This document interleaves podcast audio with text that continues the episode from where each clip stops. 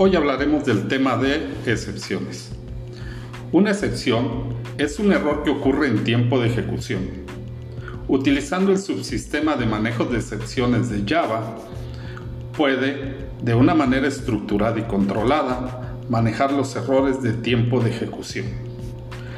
Aunque la mayoría de los lenguajes de programación modernos ofrecen algún tipo de manejo de excepciones, el soporte de Java es fácil de usar y flexible. Una ventaja principal del manejo de excepciones es que automatiza gran parte del código de manejo de errores que previamente debía ingresarse a mano en cualquier programa grande.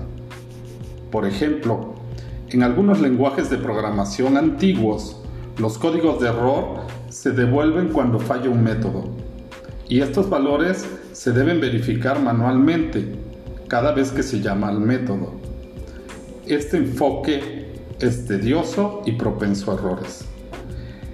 El manejo de secciones agiliza la gestión de errores al permitir que tu programa defina un bloque de código llamado manejador de excepciones que se ejecuta automáticamente cuando ocurre un error. No es necesario verificar manualmente el éxito o el fracaso de cada operación específica o llamada a un método. Si se produce un error, será procesado por el manejador de excepciones de forma automática. Otra razón por la que el manejo de excepciones es importante es que Java define excepciones estándar para los errores más comunes de un programa, como por ejemplo dividir entre cero o no encontrar un archivo.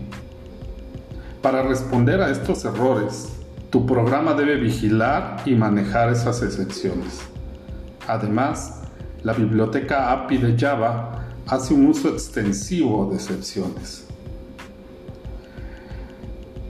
Finalmente, te diré que ser un programador de Java exitoso significa que tú eres completamente capaz de navegar por el subsistema de manejo de excepciones de Java.